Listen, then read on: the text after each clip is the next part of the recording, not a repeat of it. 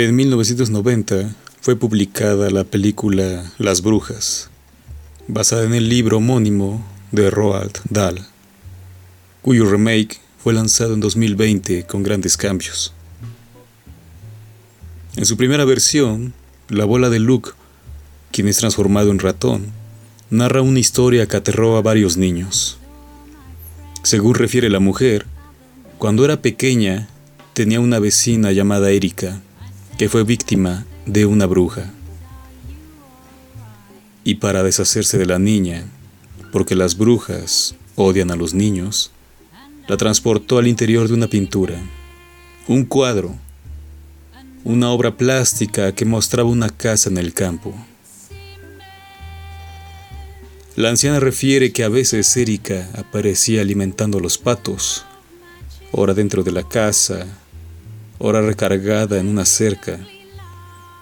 En pocas palabras, recorría y vivía en aquella dimensión en la que fue envejeciendo hasta hacerse una vieja corcovada y desaparecer.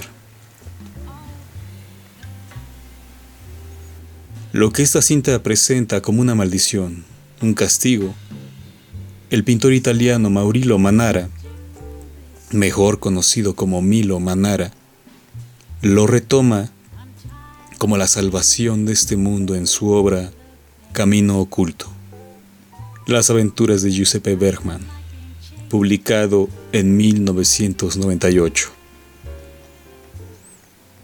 La serie de este personaje comenzó en 1978, cuyas viñetas narraban las aventuras fantásticas inspiradas en Hugo Pratt, un gran historietista italiano, autor de corto maltés. Este fue el primer trabajo de Manara en el ámbito del cómic. Aunque la obra con la que ganó fama mundial fue El Click, en 1983, cuya historia tuvo cuatro secuelas y diversas adaptaciones, incluso en teatro. Además, el artista es considerado el maestro indiscutible del cómic erótico y el mejor dibujante de la figura femenina. También ha ilustrado cómics de Sandman, de Neil Gaiman, e incluso ha dibujado, al menos, dos mazos de tarot, por supuesto, eróticos, cuasi pornográficos. Respecto a Camino Oculto, en esta novela gráfica el lector acompañará a Bergman mientras intenta mantener a salvo a una joven y bella mujer. ¿Protegerla del mundo real? La historia se diría un sueño, una sucesión de imágenes hipnagógicas en tono azul frío, que da cuenta del mundo, la inocencia y la miseria. Camino Oculto es una obra multidisciplinaria de las artes y técnicas. Es un recorrido por la historia de la pintura, en carne propia, a través de la misteriosa mujer protegida por Bergman. En pocas palabras, la narración se centra en una joven que se obsesiona con un libro de arte e imagina que es parte de cada una de las obras que contiene el volumen y replica las escenas. Las hace realidad. La acción es inmediata. La mujer descubre a Bergman delante de un pozo y le pregunta si también se dirige al país de los juguetes y lo invita a ir con ella. El joven se muestra confundido y le explica que espera a sus amigos. De pronto se escucha otra voz, masculina, que llama a la mujer desde lejos. Bergman sigue a la chica y descubre a un sujeto tumbado en el piso, moribundo, con estragos en la piel a causa del SIDA, quien él mismo confiesa padecer y afirma que está por morir por lo cual necesita la ayuda de Bergman para que se haga cargo de la chica. En este punto, el moribundo afirma que la mujer no es nada tonta, sino muy culta, y que de alguna manera su mente está atrapada en un libro de arte que siempre lo acompaña. Y que de alguna manera su mente está atrapada en un libro de arte que siempre la acompaña. Nunca se sabe quién es la mujer, ni de dónde viene, ni cómo encontró al enfermo, quien también lanza otra duda. No preguntes si ha pillado el virus, porque no pienso decírtelo, dice. El lector elegirá si la chica está condenada por la enfermedad. A partir de ese punto comienza el recorrido histórico a través del arte. El moribundo afirma, no tiene un pelo de tonta, tiene estudios, ha leído cantidad de libros, conoce toda la historia del arte, es una artista, igual es una gran artista. Yo nunca he entendido nada de esas historias. Y eso es todo lo que se sabe de ella. Bergman corre en busca de la chica, que ha desaparecido, y la halla en un cuerpo de agua, tumbada dentro, interpretando la muerte de Ofelia, de Milais. El pintor prerrafaelita, uno de los cuadros más famosos de este movimiento, inspirado en historias y leyendas medievales. Poco después ambos, motivados por la mujer, emprenden el camino al país de los juguetes, la tierra de Pinocho, que no es sino una ciudad real, cosmopolita, plena de vicios, miserias. Y he aquí que la chica escapa de Bergman, siempre lo hace, y representa el almuerzo sobre la hierba, de Manet, una fémina desnuda en compañía de dos hombres que la chica ve como el gato y el zorro taimados del cuento infantil.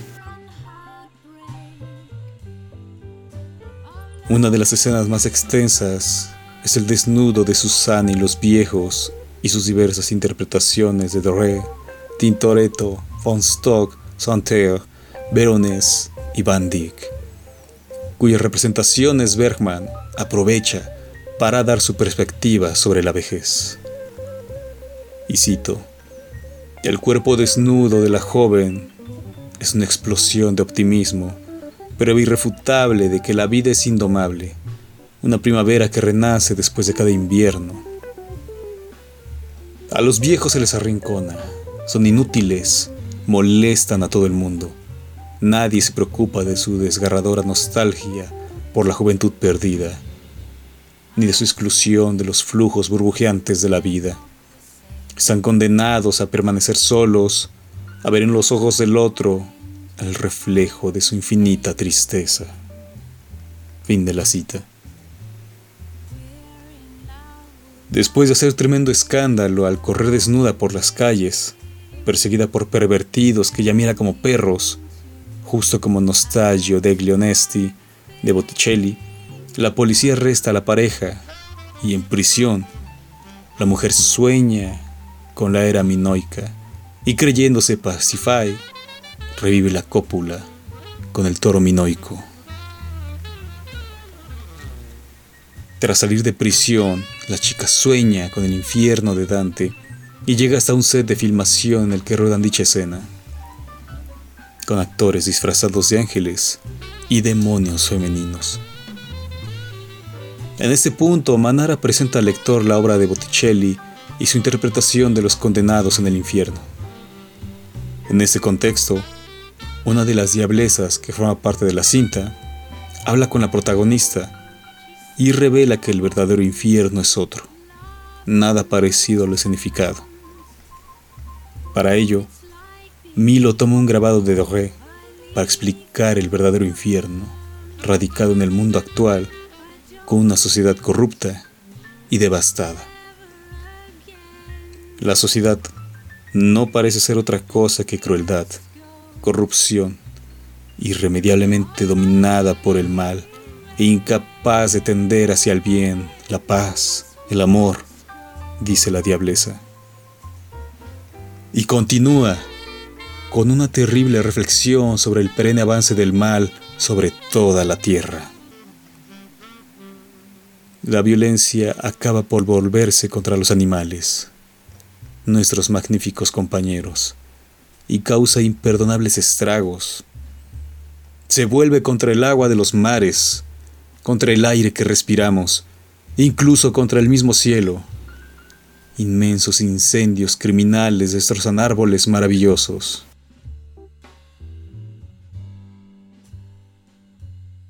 Luego de la revelación, y he aquí una analogía con la Biblia, pues Satanás da el conocimiento al hombre, lo ilumina, la diableza, Satanás vuelto fémina, le descubre el mundo real, ese que ocultaba la fantasía.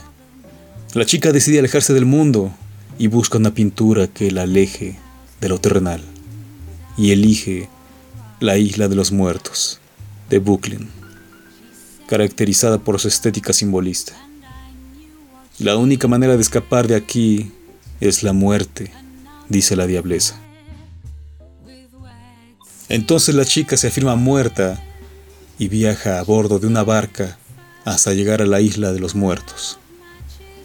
Allí se encuentra con Grucho Marx, Cristóbal Colón y varias personalidades históricas, incluso con su anterior guardián, el joven que muere de sida.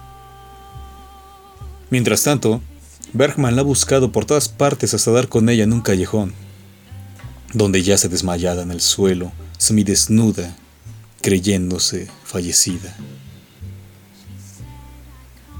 Intenta reanimarla, pero ella no responde. De pronto aparece un artista urbano y se ofrece a pintar un mural para que la chica vuelva a la vida. La imaginación puede conseguir salvarla. Sí, sí, sí. Pinta cosas de la fantasía, de la aventura, del sueño. Sí, pinta un mundo maravilloso en el que ella podría vivir, dice Bergman. Y entre escenas sexuales, Disney, drogadictos de caricatura y demás imágenes, el joven pide que deje de pintar. La chica ha muerto. Por último, Manara deja un espacio en blanco para que el lector dibuje algo que puede reanimar a la joven. Es la única manera de que esta historia acabe bien, dice el autor. Solo de él depende que vuelva a vivir.